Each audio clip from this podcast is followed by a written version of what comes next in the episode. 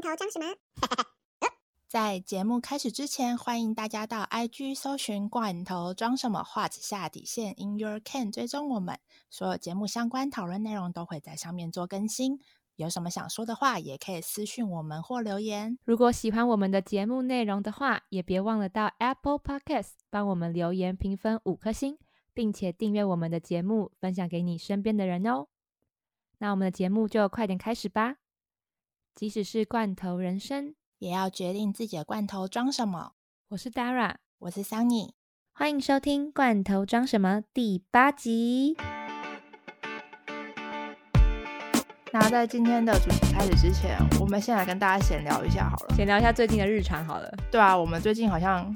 都没有闲聊，都是直接切入主题。上一集好像有点有点严肃，所以我们这一集要稍微轻松一点。我觉得是因为我们很很注重那个时间，就很怕时间太长，所以都没有闲聊。但好像也没关系啊，我看大家很多人都会闲聊一下再开始嘛。你最近在干嘛？我最近我上对上上礼拜去了玉山。我觉得我回台湾之后真的很致力于很多户外的活动。玉山是我第二个百月。超开心是吗？我看你们好像是晚上去的哦，没有，那个是其实是为了看日出，所以看起来是晚上，其实是清晨啦。反正我也是回来之后才开始爬山嘛，但是我真的没有想过，我以为我会找到一群可能台湾的朋友，然后带我一起去爬山，没想到 居然是认识就是外国朋友，然后跟外国朋友一起去探索台湾这样。然后我是真的。因为我是开始爬山之后才知道，其实有一些百越其实是要申请入山证的。对，有一些地方，因为因为他们都会有那个山屋，就是你可以去住里面的那种山庄里面，就你有睡觉的地方啊，就等于说你不用露营，然后他们会有床位，所以其实都要事先申请，然后要用筹钱的。像玉山、雪山、合欢山有吗？合欢山不用，像我们上次去就是不用，因为。合欢山比较简单一点，所以通常大家都是去上面露营这样。然后比较高一点、更高一点的山，像雪山啊，然后玉山啊，他们就会有山屋。那你就要先事先一个月前就要申请，要抽签。我是这次之后才知道，如果你申请玉山的话，听说超难抽的，因为它其实只有九十二个床位，然后听说会有一两千人抽。诶，我真的不知道。哦，对啊，因为玉山本来就不只是台湾人会去爬呀，很多外国游客来台湾的话，也一定会去爬的地方。对，但是毕竟现在没有什么外国游客。其实是这个是我德国朋友那个时候帮我们申请的，就是抽签的时候，结果才发现其实是有外国人保留位，所以再加上现在根本就没有什么外国人来，所以你就刚好搭到这个便车。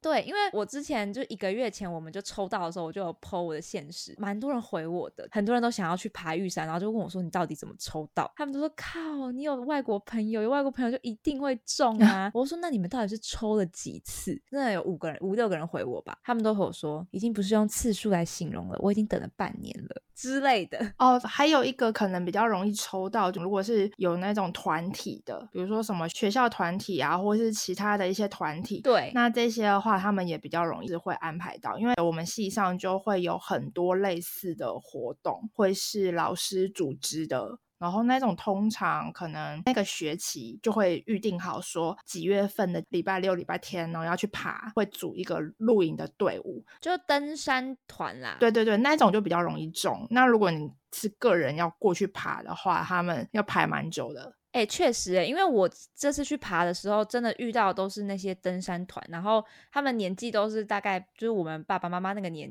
年纪，几乎啦，也有年轻人，但是偏少。然后我觉得他们的那个团就至少有十一二十个人左右，所以我觉得他们可能就是一申请，因为等于说人多嘛，然后你一申请一中的话，就是全部一起，所以对，然后所以像我们这种散散客 就比较少，然后。外国人就只有我们，虽然我不是啊，就是我带我的外国朋友上去这样子。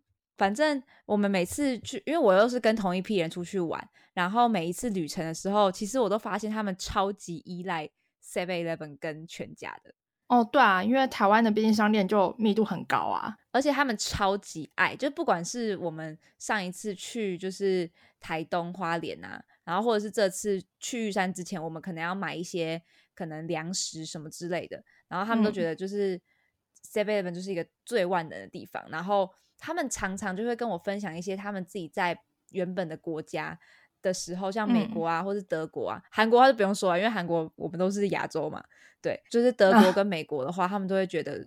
就会跟我分享说，哦，譬如说在美国的 Seven Eleven 都是听，通常都是 gas station，就加油站旁边就会有一个 Seven Eleven，然后所以都会卖的东西就是小小的那种点心啊，或者是哦，我的美国朋友就一直强调说，他如果回美国的话，他一定会非常想念我们的三角饭团。他说三角饭团真的是一个很棒的发明。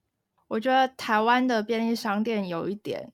呃，可是虽然说我觉得还是日本比较好吃，但是台湾的便利商店的东西真的很好吃，真的，而且又是二十四小时的。我觉得如果有去欧美国家住过人。一定就会真的很想念我们的便利商店啊！而且我之前很夸张哎，我之前还在台湾工作的时候，我可以整整一周都只靠便利商店结束我的午餐，就我的所有午餐，因为我就有时候很忙啊，然后很忙的时候，尤其是夏天，然后我记得台湾的便利商店都会有出凉面嘛，台湾便利商店的凉面很好吃，我记得我那时候最喜欢 Seven，有时候夏天会一个限定出的口味是泰式酸辣鸡丝凉面。你吃过吗？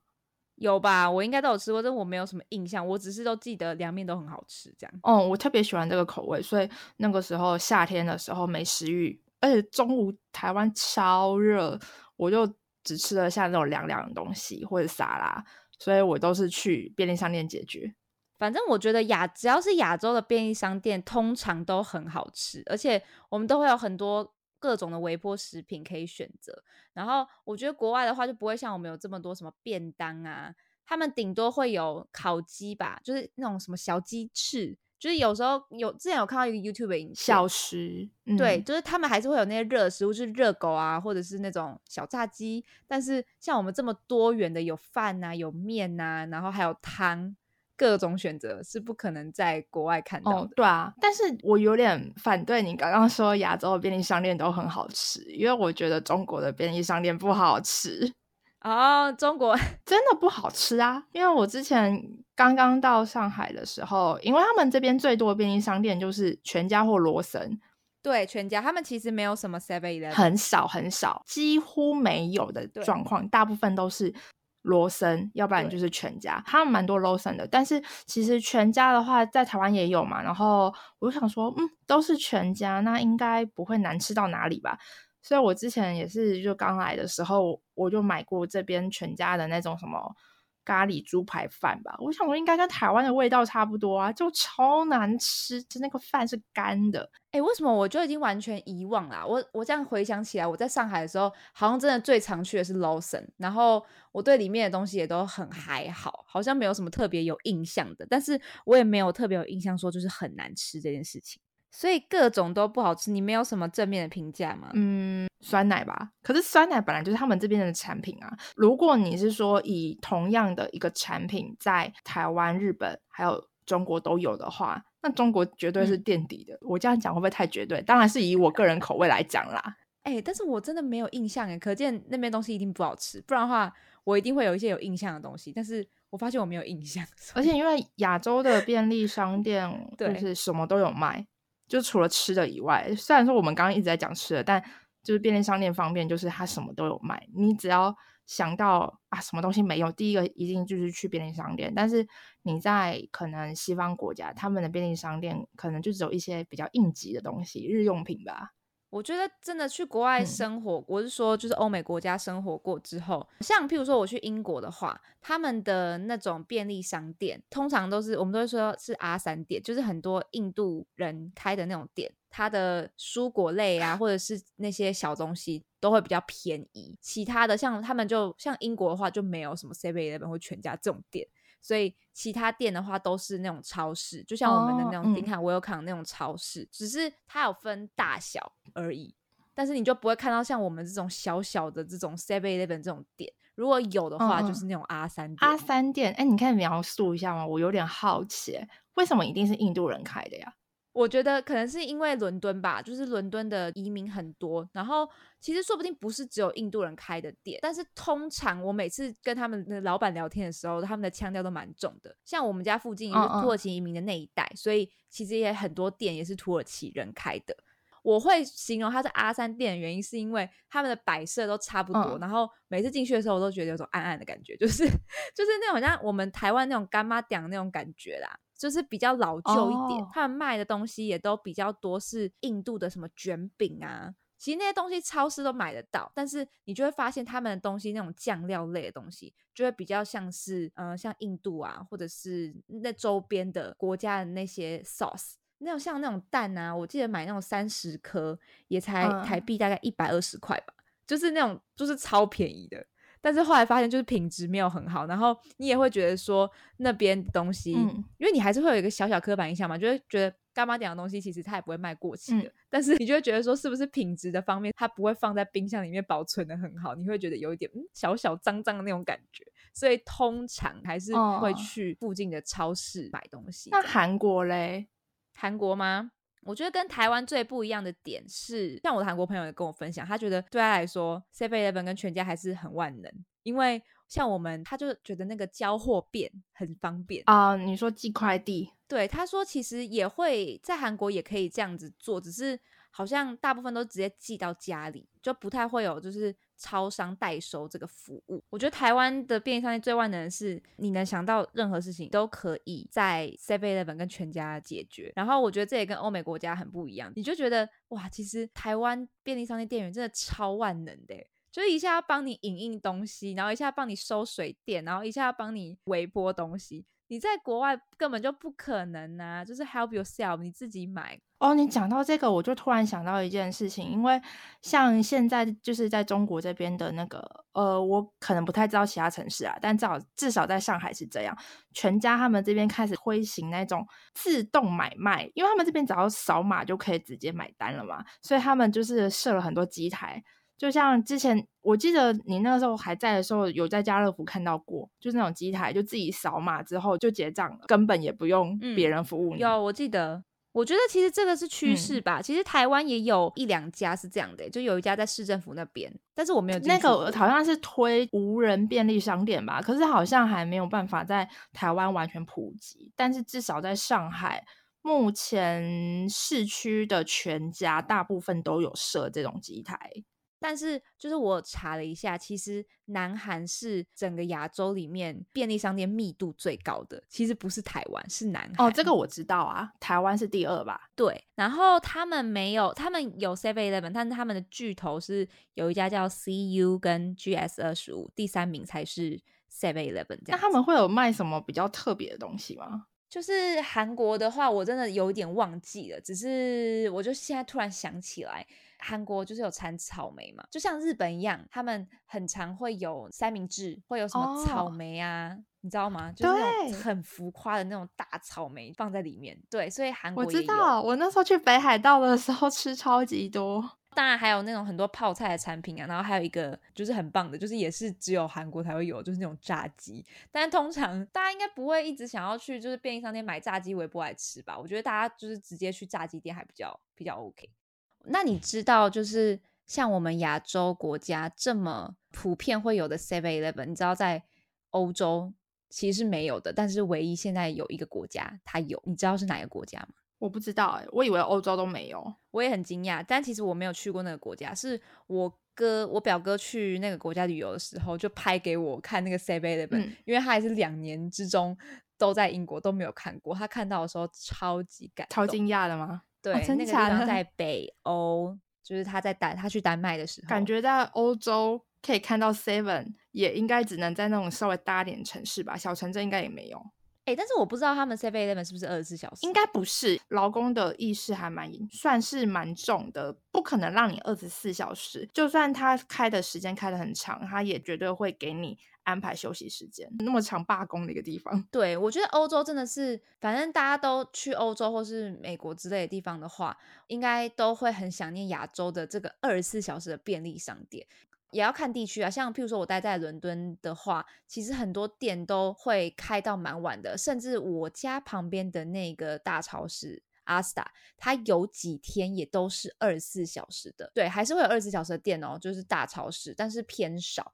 而且其他地区，如果说你是比较就是没有那么大城市的话，通常一定一堆欧洲国家的地方一定都五点多就关了，好不好？然后你可能开到最晚顶多七八点就一定关了，不可能像台湾很多都甚至三点吧，也有那么早，只是偏少。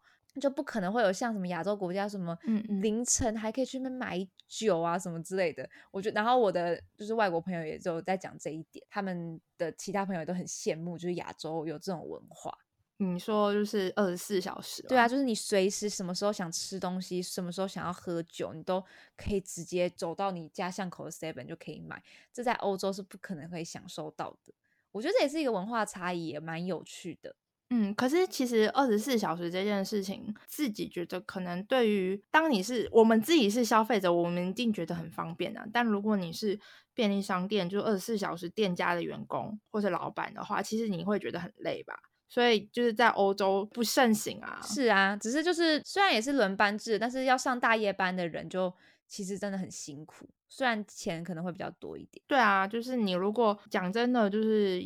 谁愿意上大夜班啊？如果不是因为有大夜班这个需求，根本就也不会有人要去赚这个钱啊。所以其实欧洲国家为什么会没有二十四小时的店？哎，这是确实哎。你知道，就是我在英国生活的那段期间，我很不习惯的是，我会忘记，我会忘记星期天，对，星期天。你因为我们的想象不是说，反正只要在亚洲啦，就是礼拜六、礼拜天就是冲业绩的时候嘛，所以其实一定不可能会有礼拜六、礼拜天就是提早关门这件事情。但是在英国的话，礼拜天一定会提早关门，因为他们觉得礼拜天是一个 family day，所以通常连超市也都是五点或是六点就关了。所以我有时候会忘记，然后礼拜天的时候可能就走出去买菜的时候发现，哎。没开，对，已经关门了，五点就关了。哦，可是我刚刚要讲的是那个法国，就是法国，他们好像最近有在提吧，就是他们之前好像是这件事情是直接是违法的，你连做都不能做，不是说像其他国家还有一点弹性，法国是直接违法。但好像最近有在讨论说要不要放宽限制，因为也是有一些法国人表示想要在他们规定不能营业的这个时间点继续工作、营业赚钱的嘛。嗯，对吧？这是一个文化差异。好了，那我们再聊聊其他的店，因为最近万圣节不是快到了嘛，然后我就突然想到了一个汉堡王广告，它就是在讲好像两三年前电影吧，就是《Eat》。他这一部恐怖片，Stephen King 的，然后他就是在 揶揄麦当劳，因为麦当劳的形象不是小丑嘛，然后 It 的那个主角他也是一个小丑，然后汉堡王就拿这个当梗，就是在揶揄麦当劳，他就是在那个广告里面，就是让麦当劳出现在他那广告，然后排队在还没有开门的那个汉堡王的门口，然后就等着要。等汉堡王开业之后，可以冲进去买汉堡王，然后我就觉得很搞笑。我觉得超多很讽刺的那种广告都超靠北的，就很瞎。而且我真的必须要称赞一下汉堡王，哎，汉堡王真的很强。我们之后会在我们的 IG 上面更新那些照片或是影片，我觉得都非常幽默，对，就很搞笑。但我们今天要先聊聊一下每个国家的素食店。嗯，你自己最喜欢吃的素食店是哪一家？其实我还是喜欢吃麦当劳，诶，但是我就发现其实每个国家的麦当劳都不一样。其实我自己觉得台湾的比较比那个英国好吃啊。我觉得还是会多少有点味道不一样吧，因为他们毕竟要做在地化，对，他们食材也都是在地取的，所以每一个国家吃起来不太一样。就可是以中国人来讲的话，如果你说起麦当劳，他们应该说你如果说起素食店，他们第一个想到的不是麦当劳，是肯德基。哎，我可以插个话吗？可以。他们说麦当劳是金拱门吗？对啊，他们说麦当劳是金拱门啊，但是金拱门，但我记得上面都会写麦当劳，所以是他们讲话的时候会说我要去吃金拱门这样子吗？不是，不是，不是，不是，不是，是因为金拱门是在嗯，你记得之前。台湾不是有炒过？哎，是炒过，就是有在讨论过一个话题。大概三年前吧，我忘记几了，反正大概二零一七还一八的时候的事情。其实台湾那个时候有讨论过这个话题，就是说因为那个美国的麦当劳他们要出售股权嘛，然后要让各个国家的公司去收购。那在台湾那个时候是有那个。就是反正是国宾饭店那个集团的人收购掉了，所以那个时候因为收购掉的时候，他们就有在讨论说，那麦当劳是不是要改名字？哦，对，那其实其实中国这边他们会叫金拱门，也是一样的意思，就是好像也跟台湾差不多的时间。然后那个时候他们在这边注册的名字还是叫麦当劳叉叉股份有限公司，就了解。对，后来才改改名叫金拱门。然后其实好像就还蛮搞笑的，就是他们那个时候在取这个名字，就是说要改名，在取名字的时候，他们反正就跟一直来都跟美国有点矛盾嘛，所以他们就沿用了就是内部也与麦当劳这个商标的一个叫法，就是叫金拱门。原来是这样，对。但是其实他们是一个故事，哎，对，它其实是一个故事，还蛮搞笑的，就是有点赌气吧，本来就看不爽美国。能揶揄到美国地方，他们就要揶揄一下，然后就把它叫做金拱门了。讲到那个各地的素食店啊，我觉得我去英国的时候，超级无敌想念玉米浓汤的。你知道，你知道在英国是没有这个这个选项的吗？没有，中国也没有。然后就算有，我真的忘记哪里有玉米浓汤，但是那个里面的玉米浓汤是没有玉米的。我记得，我忘记哪个国家了。反正英国的话是没有这个选项，因为我本来就是有在前面某一集有说，就是我很喜欢吃就是亚洲的食物，然后因为我很喜欢吃热的东西嘛，所以每次我在台湾点麦当劳的时候，它的饮料我都要换成玉米浓汤。但是我去英国的时候，我就没有办法换，因为没有这个选项，然后我就很难过。也还好吧，他们不是会推一些在地比较在地一点的一些饮料或食物嘛？因为像中国这边，他们就每一次配餐都是豆浆。我刚开始来的时候超不习惯，豆浆超超特别的，就是在在那个麦当劳里面有豆浆，就是蛮特别的。而且我觉得在亚洲的话，我记得在嗯，我去韩国或者是去日本的话，我就记得他们的素食店啊，麦当劳之类的一定会有米汉堡的东西，但是在就是在欧洲国家是完全看不到，完全。哦，这很正常啊，就是他们不是在亚洲还会推一些什么跟米饭有关的东西。对啊，但是很多地方都是，就是他们就是要融入当地啊。其实也不止麦当劳跟肯德基吧，应该大部分素食店都会做一些融入当地的。但是我记得我吃到比较特别是德克士，就是我之前去青海的时候，麦当劳很少看到，除了肯德基以外，最常看到的几乎大部分每个转角。转一下就会看到的，就是德克士，其实这还蛮少见的。但因为我在其他呃中国城市看到，大部分都是肯德基，但是在青海，我真的看到最多的，真的就是德克士。我就是仔细看了招牌之后，才发现它下面都写清真可食。清真，对清真，因为他们那边很多回教啊，就是回族嘛。然后那个时候我就问了我们的司机小哥，因为司机小哥也是回族，他说。你们等等，如果想要吃肯德基，因为我们突然有一天就跟他讲说，我们想吃肯德基，不想要再吃羊肉了。然后他说可以。那等等要去吃肯德基的话，我放你们在肯德基下，我去隔壁的德克士。我们就想说奇怪，为什么不要跟我们一起吃肯德基就好了耶？他是说他不能进去，他们很严，他们连进去都不可以。这么夸张吗？对，很夸张。他们说他们不可以进去，因为那个不是清真可食的。然后他得去旁边吃德克士，就问他说：“这边德克士跟我们平常在上海吃的德克士有什么不一样吗？”他说：“他们这边的德克士是连油都不用猪油的。”哦，反正就是每一个关卡里面就是都不能碰到。对对对，他们吃的很干净。然后有一些国家就是他们可能不能吃猪或者不能吃牛的话，就会有很多素食汉堡。哦，我之前好像前一阵子吧，我看到越南的麦当劳。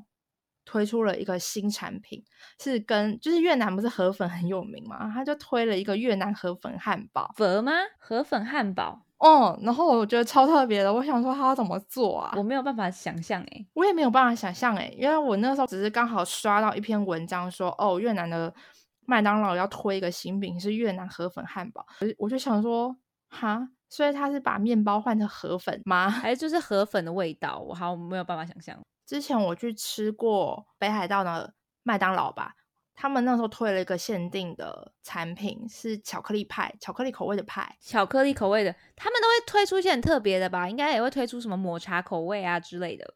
哦，我觉得日本人真的在这一方面，我觉得赢台湾啦，因为我觉得很好吃。在台湾觉得麦当劳还好，但后来就是去日本吃了几次之后，觉得哇，好好吃哦。我觉得只要是日本做的东西，都会有很多那种小巧思。嗯，而且他们很会推限定产品，对，什么樱花，好像什么樱花虾堡之类的。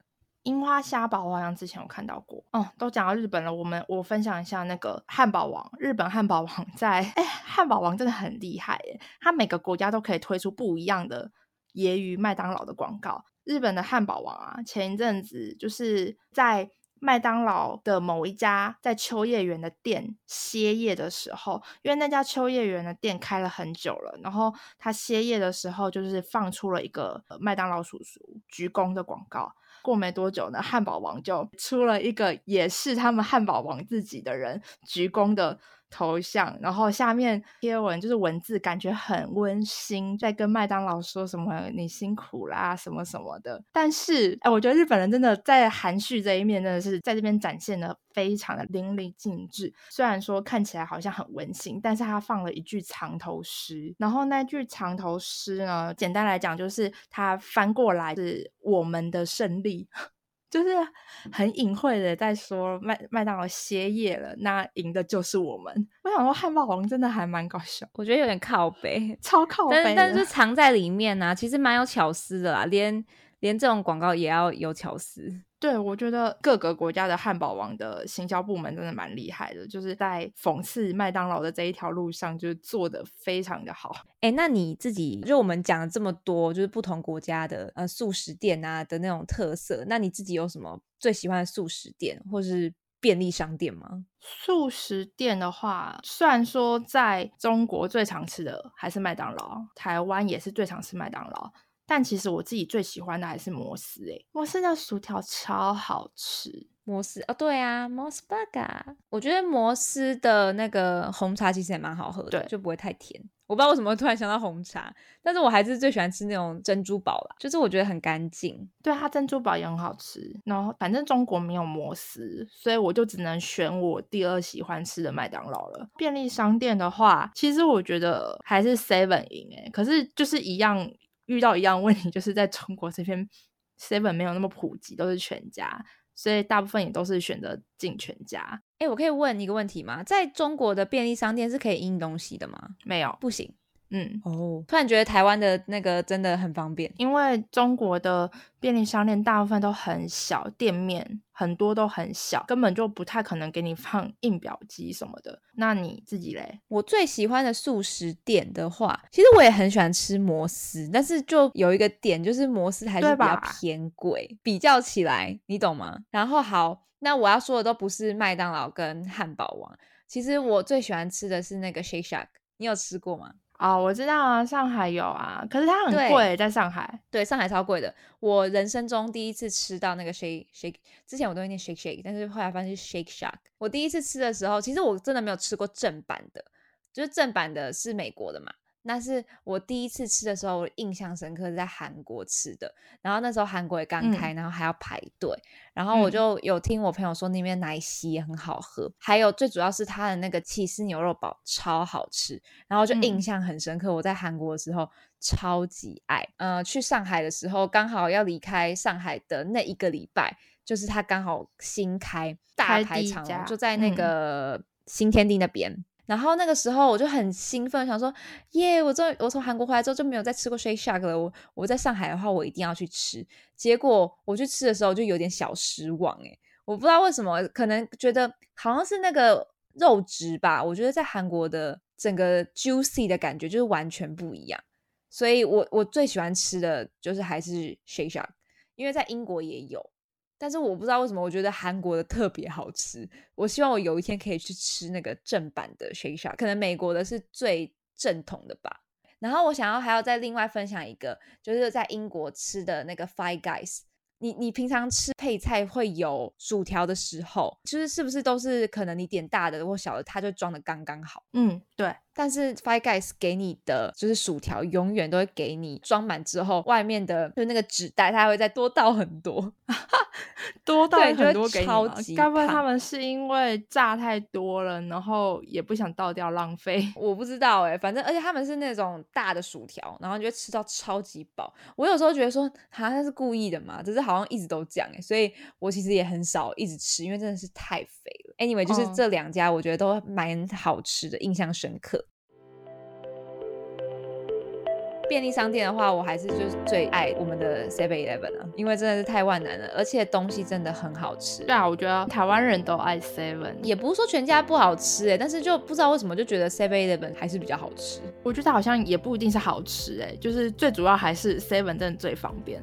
对啦，但是其实真的是两大巨头啊，其实没有全家也有 Seven，没有 Seven 也有全家这样子。但大部分如果全家跟 Seven 开在一起的话，大部分人好像会先选择进 Seven 吧。哎，对啊，这是为什么？还是我们个人的想法？